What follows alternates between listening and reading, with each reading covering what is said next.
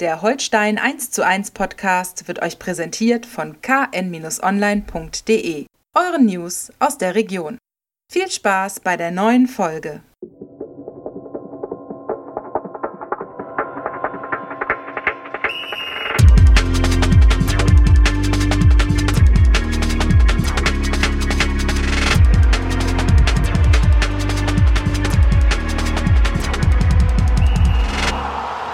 Moin Moin und herzlich willkommen zu einer neuen Folge von Holstein 1 zu 1, dem KN-Podcast über die Kieler Störche.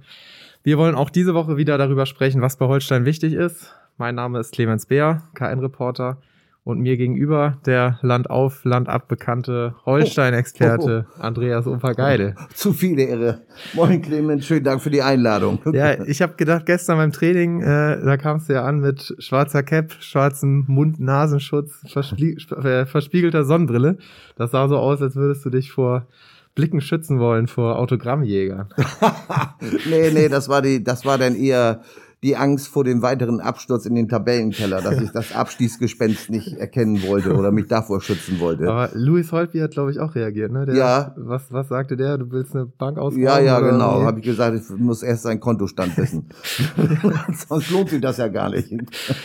ja, also war wieder entspanntere Stimmung äh, beim Training in Projensdorf. Gestern waren 16 Feldspieler dabei, drei Torhüter und Avuku, Aslan und Benger haben individuell trainiert. Also so langsam ist die Personallage wieder etwas entspannter.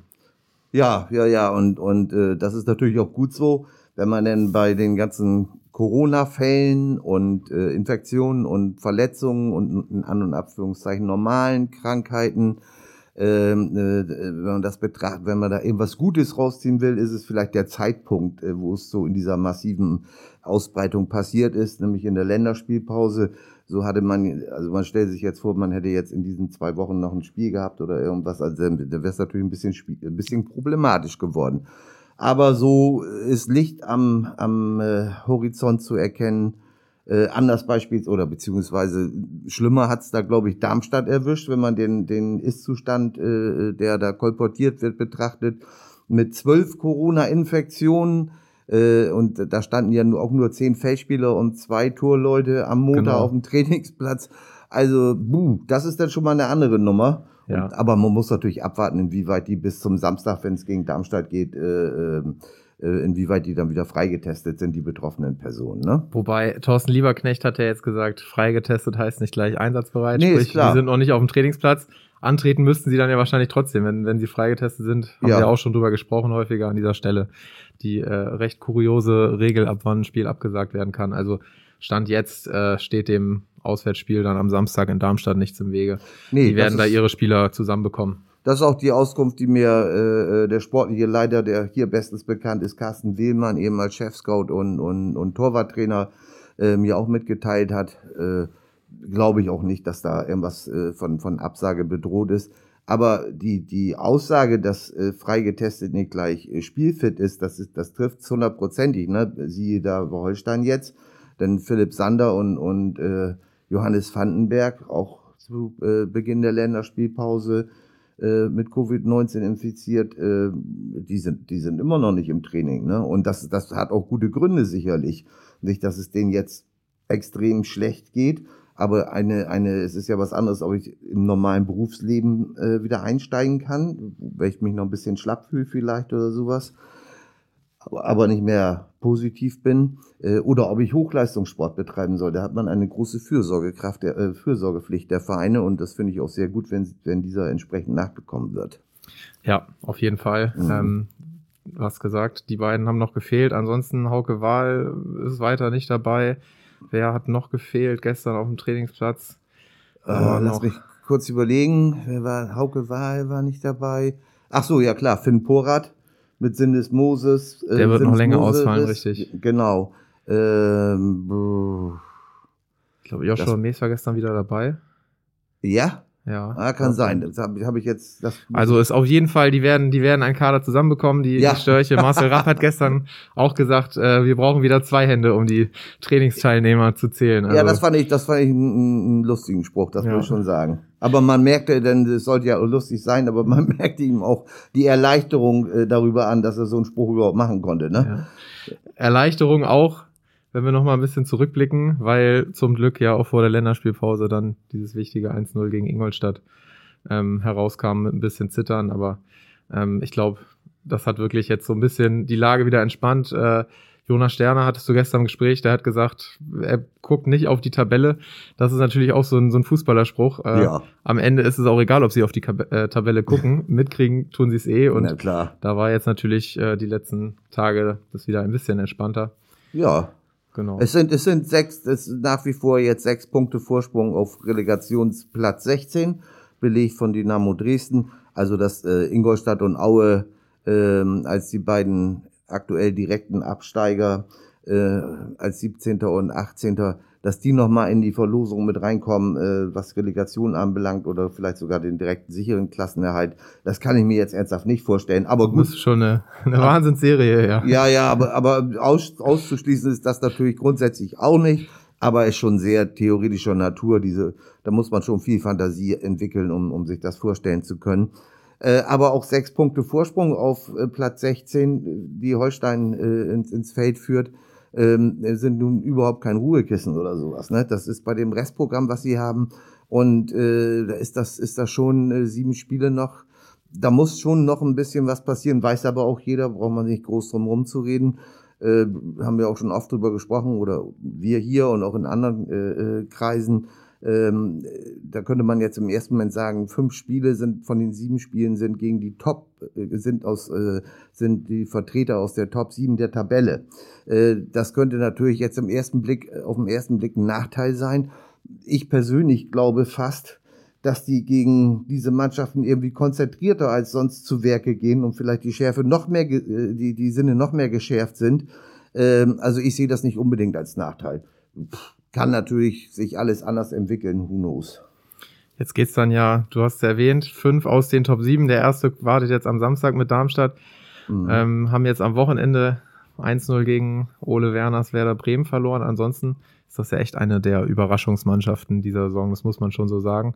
Ähm, eine unglaublich starke Offensive, 53 Tore, zweitbester Wert nach Schalke und gleich mit äh, St. Pauli, die haben auch 53 Tore, Schalke hat 54. Mhm. Also äh, da kommt oder könnte eine Menge Arbeit äh, auf die Holsteiner Defensive zukommen. Ja, und diese 53 Tore sind insofern auch ganz, äh, die, wenn man die nochmal ein bisschen aufsplittet, sind insofern auch interessant zu bewerten, weil in der Hinrunde von den 53 Toren 24 Treffer auf das Konto der beiden äh, Top-Knipser äh, Luca Pfeiffer und Philipp Tietz gegangen sind. Äh, zwei wirklich äh, Schnapperglücksgriffe von, von dem sportlichen leider schon erwähnt Carsten Wehlmann. Einer kommt, äh, Tietz kommt ablösefrei aus Wiesbaden, der Pfeiffer ist äh, kostenfrei ausgeliehen von aus Midtjylland, vom FC Midtjylland. Und ähm, aber mit Beginn der Rückrunde ist es auf einmal abgerissen bei denen. Da ist Ladehemmung. Äh, Pfeiffer hat seit elf Spielen nicht mehr getroffen. Und Tietz hat in den, in den Spielen der Rückserie genau Ein einmal Treffer, ne? getroffen. Ne? Also das ist schon witzig. Andererseits zeigt das natürlich auch, inwieweit äh, die äh, als Teamtor gefährlich sind Darmstadt, ne? Weil sich natürlich die Resttorfolge dann auf diverse Schultern dann verteilt. So ein bisschen hat jetzt auch äh, die Torjägerrolle ein Ex-Kieler übernommen, ja. Aaron Seidel. genau. Ähm, der hat jetzt fünf Saisontreffer, vier in der Rückrunde. Ja. Äh, hat jetzt auch gegen Bremen und davor in dem Spiel hat jetzt zweimal äh, auch von Beginn an gespielt, nachdem ja. er als Joker wirklich überzeugt hat. Also der spielt eine richtig starke Rückrunde. Ja, genau. Genau. Und ein anderer Ex-Kieler hat in, in Dresden in der 93. Minute getroffen, äh, der sonst eigentlich beim Torabschluss äh, super Vorlagen macht und super vorarbeitet und ein extrem wichtiger Spieler ist, aber im Torabschluss eher so äh, die Bälle dahin donnert, wo er eigentlich herkommt, nämlich in Richtung über die Alpen weg oder sowas. Ne? Der Österreicher Honzi Honzak, äh, auch ein wichtiges Rädchen im Darmstädter Spiel, auch wenn er, auch wenn er häufig nur eingewechselt wird, aber ist natürlich eine schöne Power, wenn er mit seinem Tempo losmarschiert. Das ist schon eine gute Truppe, also gibt's nichts, ne? richtig stark. Auch Tobias Kempe, schon ja. jahrelang dabei bei Darmstadt, ist jetzt auch so richtig zum Führungsspieler geworden. Ja. Er hat gerade äh, auch im Kicker-Interview gesagt, ähm, angesprochen auf den Aufstieg. er hat mal den Jungen sozusagen gesagt, das ist wirklich was, was man mal erleben muss, mit Darmstadt aufzusteigen. Also Mhm.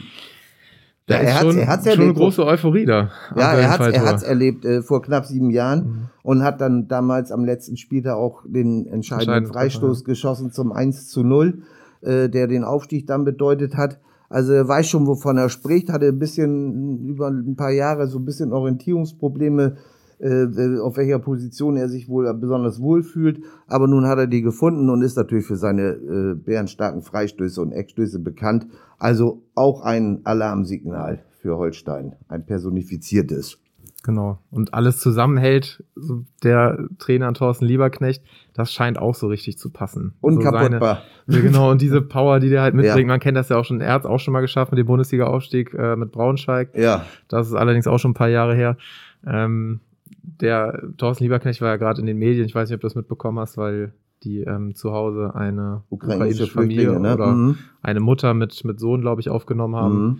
Das war auch eine echt schöne Geschichte. Da Ja, das, das, das, das ist auch bestimmt, habe ich jetzt leider nicht gesehen, ich habe es nur gelesen davon. ja. Und äh, das, das spricht einfach, äh, das ist, äh, das ist authentisch. Das macht er nicht, um irgendwie, um, um Schlagzeilen zu generieren oder sowas und ein positives Image zu bekommen. Das ist, das ist dessen naturell und deshalb passt er wahrscheinlich auch so gut nach Darmstadt, weil das Ganze natürlich ein bisschen anders als in Kiel Unauf- beispielsweise, ja, aber so eine ähnliche. Situation Ja. ist. Ne? Man, man hält zusammen, äh, man, der, die mannschaftliche Stärke gibt den, den Ausschlag und so weiter und so weiter. Ne? Und dafür steht natürlich ein Trainer wie Lieberknecht, der unvergessen hier äh, äh, 2017 genau, nee 2018 war es, im Juni oder sowas dann hier mit 2 zu 6 abgeschmiert ist im letzten Spiel und abgestiegen ist und auf dem Rasen bitterlichste Tränen äh, geweint hat und nach zehn Jahren dann aus Braunschweig äh, sich verabschiedet hat.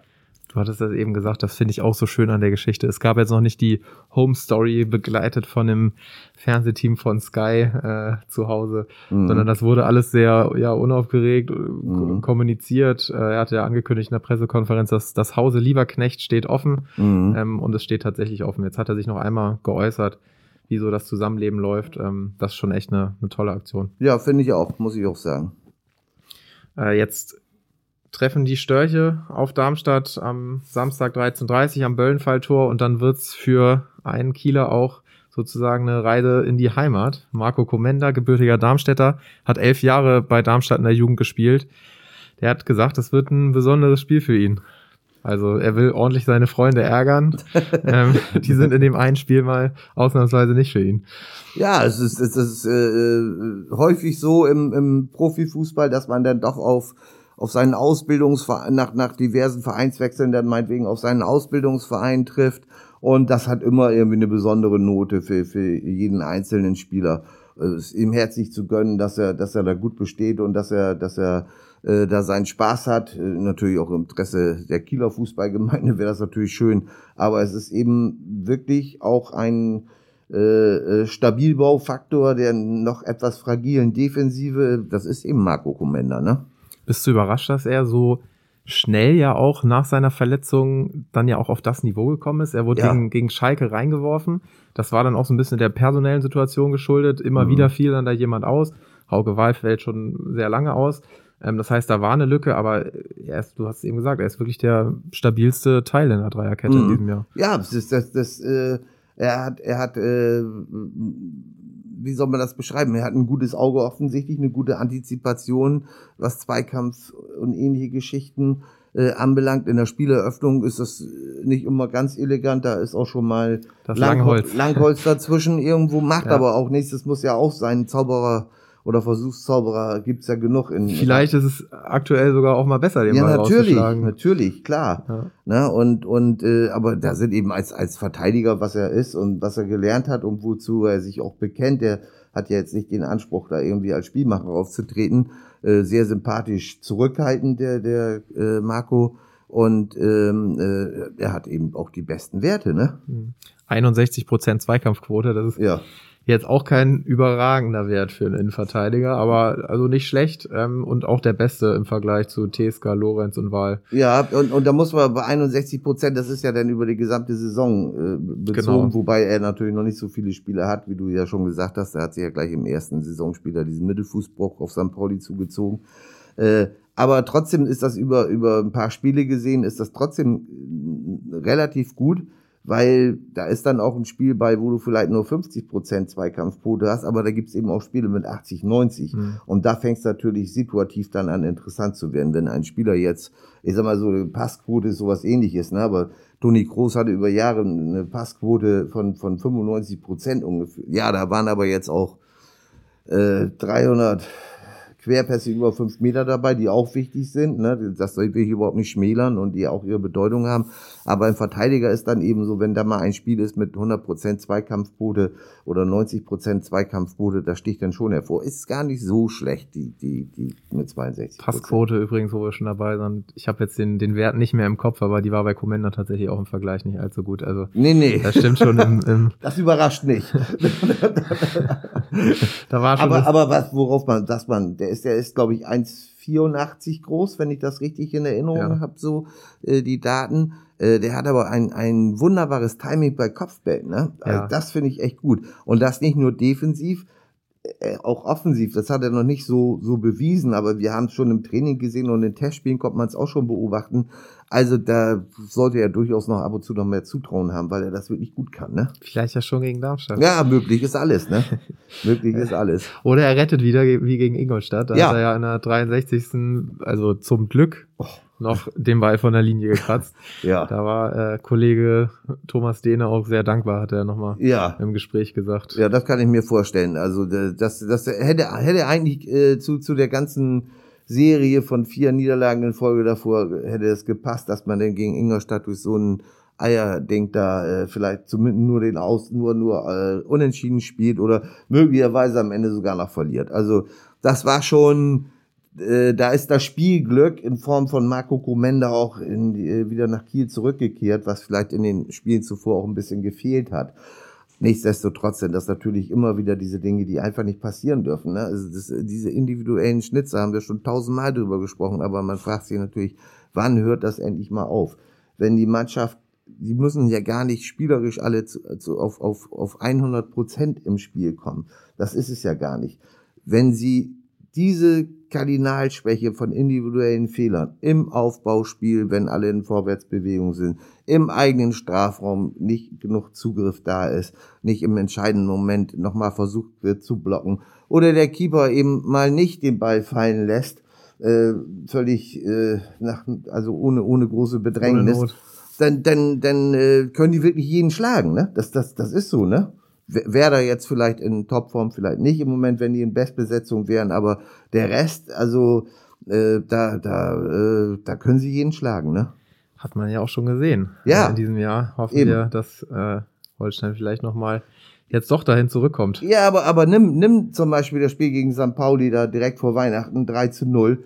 Super Event, also hat mega Spaß gebracht aber die ersten fünf Minuten hätte Holstein noch 0-2 hinten liegen können. Da haben sie das Spielglück gehabt und das brauchst du einfach. Und dann gehst du vielleicht mal in Führung und dann kommt der Rest auch vielleicht von, von alleine.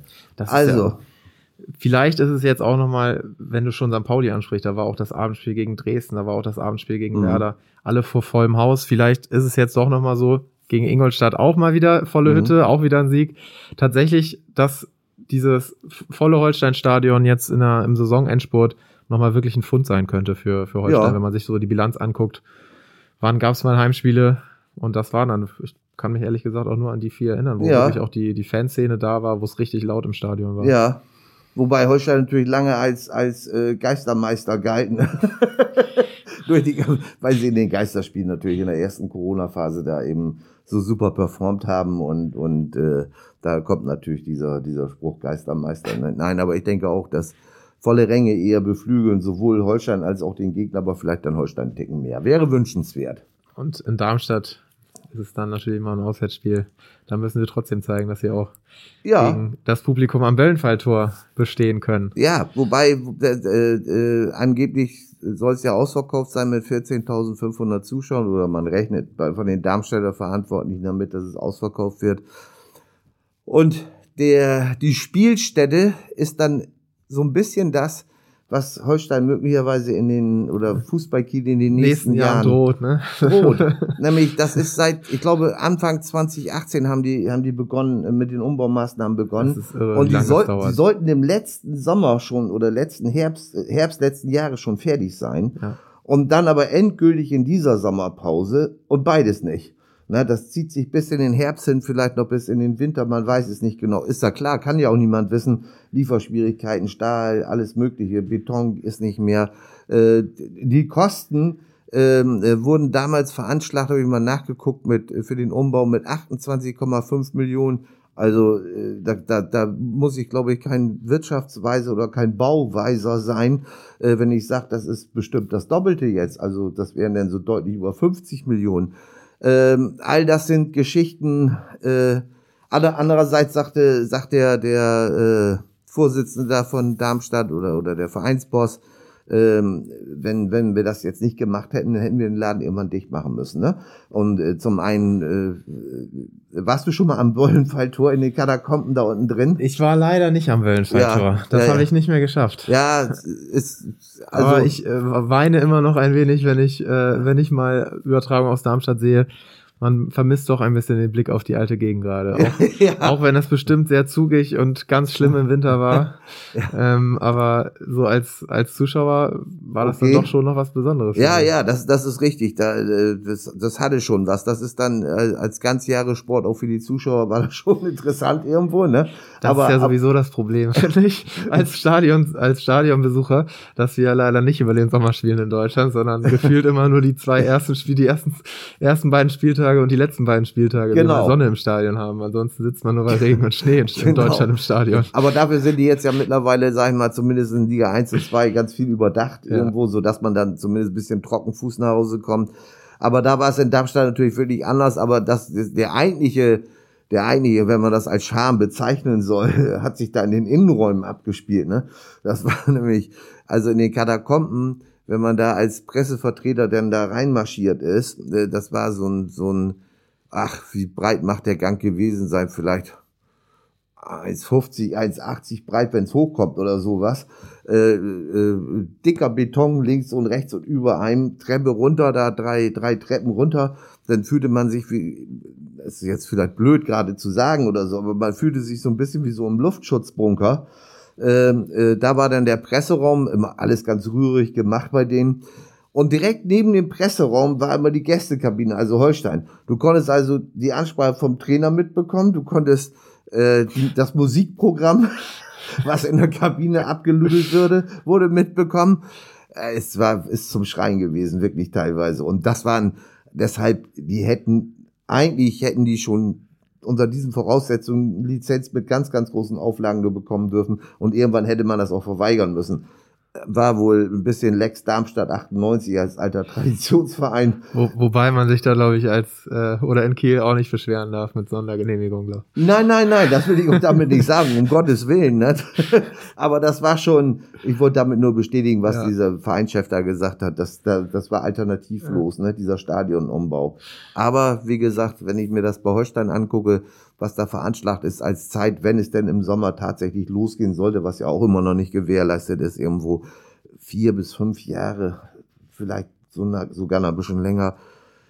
Ja, da lacht das eine Auge und das andere weint ganz herzhaft. Ne? Lass uns nochmal aufs Sportliche kommen. Ja. Du hast gestern noch mit äh, Jonas Sterner gesprochen beim, Ja. beim Training. Wie fit ist er? Ist er sogar schon eine Option für Darmstadt? Er sagt auf jeden Fall ja.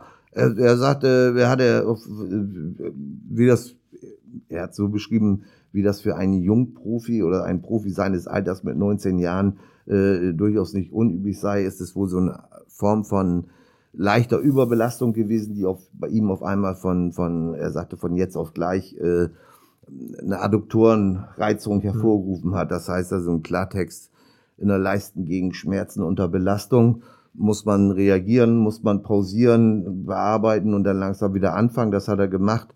Und ähm, äh, jetzt sagt er, er hatte die Trainingseinheit am, am Dienstag war ja äh, sehr anstrengend, sehr intensiv und er sagte, das war die beste Probe für einen Wettkampf. Also er fühlt sich bereit. Das ist, das ist schon mal gut zu hören, weil das ist ja ein Spieler, der von Holstein ja fast äh, na, wie soll man sagen, retortenmäßig wäre jetzt auch nicht richtig, aber so, so in die Richtung aufgebaut worden ist, Ja. ne? Also wirklich von, von, von der Jugend an mit Jugendnationalmannschaft, dann äh, mal in der zweiten mitgespielt und der U23 dann äh, in die erste hochgezogen zu den Profis und dann sukzessive immer mal rangeschnuppert, mal einen ein Kurzeinsatz, dann wieder zurück und Marsch und wieder hin und her, bis er dann, so hat es auch der Trainer äh, erzählt, äh, bis er dann wirklich so weit gewesen ist, dass man ohne irgendeine Einschränkung sagen konnte, äh, jetzt ist er Zweitligareif. Und dann gleich der, der Durchbruch gegen Pauli. Ich Ja, meine, genau. Das war sein Startelfdebüt, ne? Genau. Und das war das erste Spiel, als Marcel Rapp dann das 3-5-2 ähm, so in, in der Form jetzt, wie es, wie es häufig jetzt zum Einsatz kam, ähm, dann auch gespielt hat mit den beiden Schienenspielern, sagt man ja. Ja, ja, Äh, der Kreativität Ja. für, für Positionierung, falsche Neun, abgekippte Ja. sieben, drei Viertel. und, und jetzt haben wir die Schienenspieler. Ja, Und der linke Schienenspieler, das klappt ja äh, sehr gut da mit Fabian Reese. ja, Ähm, und rechts hat das auch sehr gut geklappt mit Jonas Sterner, nur der war jetzt lange verletzt und dann Ja. traten da doch große Probleme auf. Ja. Julian Korb hat sich schon so langsam gemacht, war mal wieder ein bisschen besser, dann hat er wieder ein bisschen nachgelassen, aber so richtig seine Position ist es gefühlt dann nicht. mhm. Ähm, Phil Neumann wurde jetzt auch mal rumexperimentiert. Ja, Ja, ich bin gespannt, wie, wie, mit welcher strategischen Formation äh, Marcel Rapp seine Jungs da in Darmstadt aufs Feld schickt. Ne? Äh, man könnte jetzt sagen, das Personal gibt das wieder her mit Sterner, mit Korb, dass man eine Dreierkette äh, spielen könnte mit den beiden erwähnten Schienenspielern, dann wer auch immer auf der rechten Seite denn das sein soll und einem etwas kompakteren Mittelfeld wäre eine Überlegung. Andererseits kannst du natürlich auch sagen, äh, vielleicht ist eine Viererkette, äh, vielleicht gibt das den Spielern noch etwas mehr Sicherheit, ne? Das äh, gerade gegen, ich gehe jetzt einfach mal davon aus, dass Darmstadt versucht mit einer gewissen Angriffswucht Holstein erstmal in die Schranken zu weisen. Das könnten das könnten Kombinationen sein, das könnten aber genauso gut äh, hohe, weite Bälle auf die, die 1,90 und größer äh, äh, Kanten sein. Äh, das, und da ist man vielleicht mit der Viererkette sogar besser aufgestellt. Aber das ist, das ist also, das, das ist eine Bauchentscheidung, würde ich sagen. Das eine ist, hat seine Vorzüge, das andere auch. Hoffen wir, dass es dann die richtige Bauchentscheidung sein wird. Ja, Ich weiß nicht, ob vielleicht auch Ochi Vried schon wieder ein Kandidat sein könnte, der ja gestern gegen oder am Dienstagabend mit, mit der ghanaischen Nationalmannschaft die WM-Quali geschafft hat. 1 zu 1 gegen Nigeria, Hinspiel war 0-0, dann hat's gereicht mit der Auswärtstorregelung, die da offenbar noch gilt. mhm. Ähm, also wir können jetzt sagen, wir sind Ghana. Wir haben den, Kiel hat den nächsten, vielleicht WM-Fahrer. ja, genau. Eigentlich, eigentlich haben wir ja sogar zwei, ne? weil, weil Jason Lee zähle ich eigentlich auch noch als Kieler, obwohl er jetzt in Main spielt. Stimmt, der hat die Qualifikation noch zu Kieler Zeiten mitgemacht. Genau, genau. Und deshalb sind wir, wir sind Ghana, wir sind Südkorea. und wenn dann am Freitag bei der Auslösung, warum auch immer beide, beide Gegner, äh, äh, beide Mannschaften, äh, die Gruppengegner der Deutschen wären, wäre das Ganze natürlich noch besonders prickelnd. Äh, wer hätte, hätte Deutschland ja übrigens auch eine kleine Revanche gegen Jason Lee gut, ne? weil sie ja bei der letzten WM in Russland 0 zu 2 verloren haben. Also das wäre das wäre schon prickelnd. Nee, aber im Ernst, äh, Ochi Vried jeweils in der, in, der, in der Nachspielzeit zum Einsatz gekommen in den Ja. Quali-Spielen gegen, gegen, Kamer, äh, gegen Kamerun. Niger Nigeria. Äh, Nigeria, jetzt kriege ich Ja. schon ganz durcheinander, Nigeria. Und ähm, also das muss man schon sagen, das hat, das hat ja schon was. Ne? Äh, und äh, Trainer äh, hat, äh, Marcel Rapp hat äh, gesagt, ich hatte ihn auch gefragt, ob er denn eine Option wäre für, für Samstag überhaupt, ne? mit, der, mit der Flugbelastung und allen drum und dran. Also für ihn ist klar, er ist Donnerstag wieder, also Donnerstag wieder auf dem Trainingsplatz. Er wird äh, Mittwochabend wohl zurückkommen aus äh, von seinem Afrika-Trip da und äh, ist Donnerstag wieder auf dem Trainingsplatz und wird voll belastet und ist eine Option für den Samstag. Weil er sagt, äh, der Trainer sagt natürlich auch nicht ganz zu Unrecht. Also zum einen ist es, hat er sich jetzt ja nicht äh, körperlich überbelastet durch seine Einsatzzeiten. Äh, zum anderen ist es eine Euphorie, die er mitbringt. Und äh, da, da, da sagt er, nee, nee, der ist äh, Er hat auch schöne Videos auf Instagram gepostet. Ja? ja. Ah, die hab ich noch gar nicht eine gesehen. schöne Kabinenparty okay. mit diesen, ja, doch einfach, einfach schön anzuhören in afrikanischen Gesängen dann. Ja. Verstehen tue ich nicht, was sie dann da singen, aber es ist dann doch immer schöner als so sehen Sieger aus. Klingt etwas melodischer. Ja, okay. Aber was, was sich hier doch immer stört, äh, ist dann, dass jeder Spieler ein Handy in der Hand hat bei diesen, bei Ja. diesen Videos. Ne? ja. Vielleicht sollte man dann doch, wenn dann die äh, Störche den Klassenerhalt dieses Jahr perfekt machen, ich weiß nicht, wie groß das gefeiert wird, aber vielleicht sollte man dann drei, vier Handyabgeordnete abstellen, dass die dann den, die, die Party filmen in der Kabine und dann kann Ja. der Rest dann die Story teilen bei Instagram. Dann hat nicht jeder auf dem Video ein Handy in der Hand und Ja. vielleicht können noch ein paar äh, feiern und singen. Ja, wie, wie, das auch, stelle ich mir auch problematisch vor mit einem Bier oder was auch immer in der Hand. Das geht und, ja und beides. dann da, da tanzen und dann noch ein Handy, also mein Gott nochmal. Also die, die Spieler beklagen sich darüber, dass sie im eigenen Strafraum äh, die geringste Bewegung, um Stabilität in, in, im Gleichgewicht in den Körper reinzubekommen, als Handspiel abgepfiffen wird, aber im, im, in der Kabine mit Handy und, und Getränk in der Hand tanzen. Also naja gut, ist ein anderes Thema. Ich bin da bei dir. Also den Strafenkatalog vielleicht äh, äh, erweitern und äh, äh, und das das Aufgebot, das interne Aufgebot um den Handy, um die Handyabgeordneten äh, dann auch erweitern. Vielleicht kann man sich dann ja nach dem Darmstadt-Spiel, nach einem Sieg in Darmstadt darüber schon mal Gedanken machen, weil dann wäre es doch schon mal ein ganz großer Schritt Richtung Klassenerhalt. Das wäre das wäre allerdings, das wären Big Points. Wir berichten am Sonnabend wieder, wie gewohnt, im Live-Ticker auf KN Online mit Spielbericht, Einzelkritik und dem Kommentar Nachspielzeit und ja, hoffentlich dann wirklich über einen Sieg der Kieler Störche. 37 Punkte, dann sind es nur noch drei bis zur magischen 40-Punkte-Grenze. Wenn das schon in Darmstadt so wäre, mit 37 Punkten, wären wir natürlich alle ein bisschen glücklicher. Genau. Wir drücken die Daumen. Mhm. Also bis dahin, bis nächstes Mal. Ciao, ciao.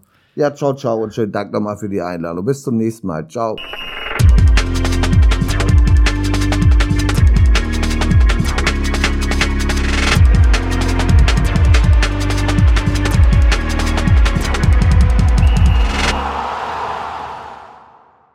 Folge von Holstein 1 zu 1 wurde euch präsentiert von den Kieler Nachrichten.